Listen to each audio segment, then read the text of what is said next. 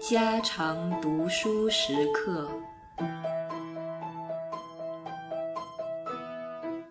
血缘和地缘，缺乏变动的文化里，长幼之间发生了社会的差次，年长的对年幼的具有强制的权利，这是血缘社会的基础。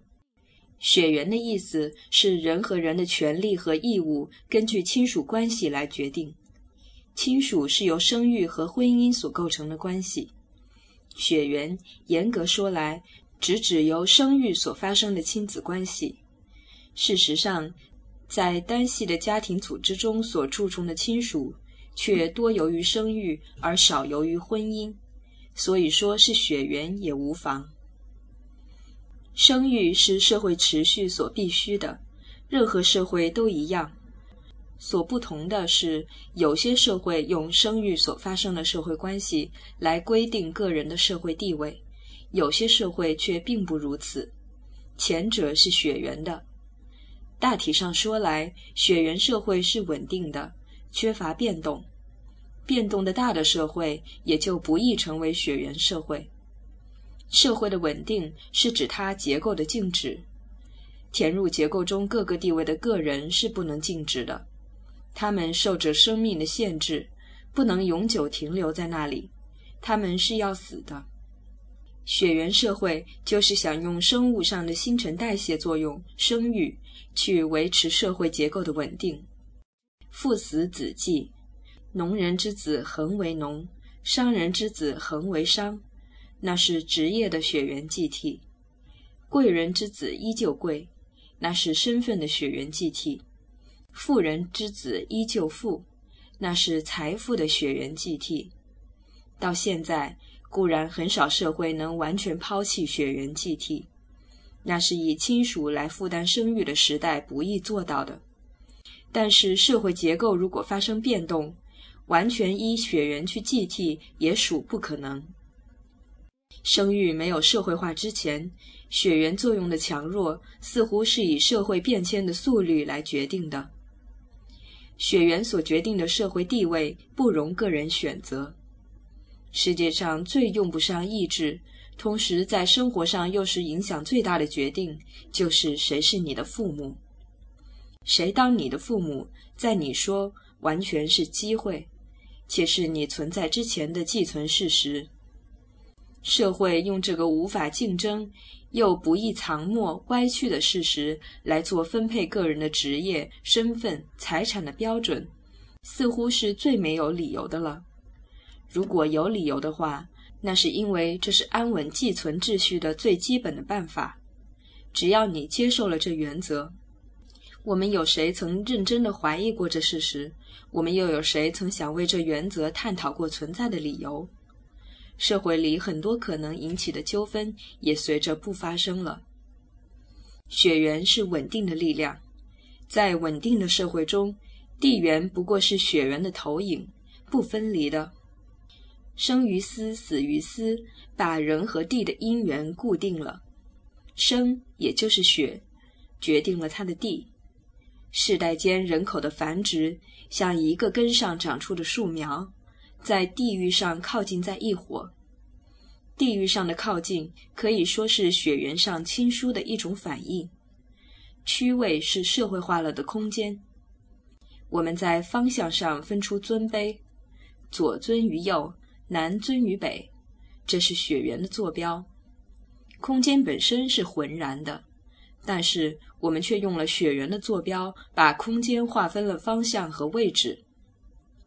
当我们用“地位”两字来描写一个人在社会中所占的据点时，这个原是指空间的名词，却有了社会价值的意义。这也告诉我们，地的关联派生于社会关系。在人口不流动的社会中，自足自己的乡土社会的人口是不需要流动的。家族这个社群包含着地域的含义。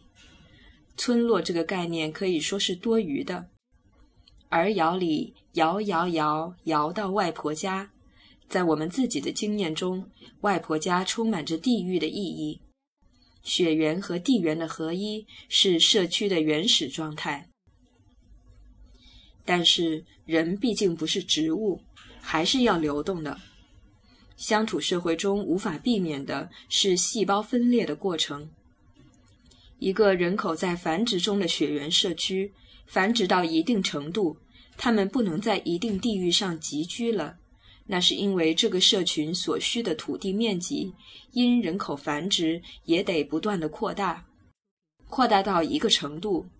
住的地和工作的地距离太远，阻碍着效率时，这个社群就不能不在区位上分裂。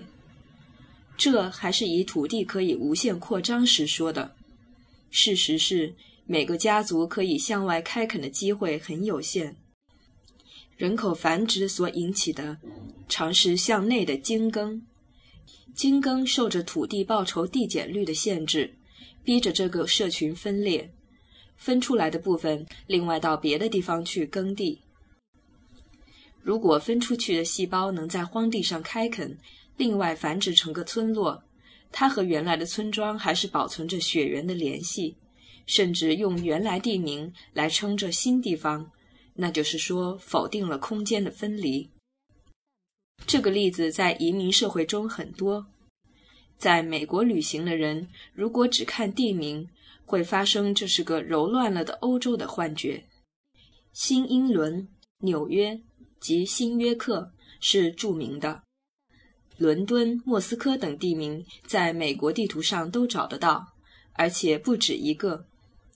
就拿我们自己来说吧，血缘性的地缘更是显著。我十岁就离开了家乡吴江，在苏州城里住了九年。但是我一直在各种文件的籍贯项下填着江苏吴江。抗战时期在云南住了八年，籍贯毫无改变，甚至生在云南的我的孩子也继承着我的籍贯，他的一生大概也得老是填江苏吴江了。我们的祖宗在吴江已有二十多代，但是在我们的灯笼上却贴着江夏费的大红字。江夏是在湖北，从地缘上说，我有什么理由和江夏攀关系？真和我的孩子一般，凭什么可以和他从来没有到过的吴江发生地缘呢？在这里，很显然，在我们乡土社会里，地缘还没有独立成为一种构成团体力的关系。我们的籍贯是取自我们的父亲的，并不是根据自己所生或所住的地方。而是和姓一般继承的，那是血缘，所以我们可以说籍贯只是血缘的空间投影。很多离开老家漂流到别地方去的，并不能像种子落入土中一般长成新村落，他们只能在其他已经形成的社区中设法插进去。如果这些没有血缘关系的人能结成一个地方社群，他们之间的联系可以是纯粹的地缘，而不是血缘了。这样，血缘和地缘才能分离。但是事实上，这在中国乡土社会中却相当困难。我常在各地的村子里看到被称为客边、新客、外村人等人物，在户口册上也有注明籍籍的。在现代都市里，都规定着可以取得该地公民权的手续，主要的是一定的居住时期。但是在乡村里，居住时期并不是个重要条件，因为我知道许多村子里已有几代历史的人，还是被称为新客或客编的。我在江村和陆村调查时都注意过这问题：怎样才能成为？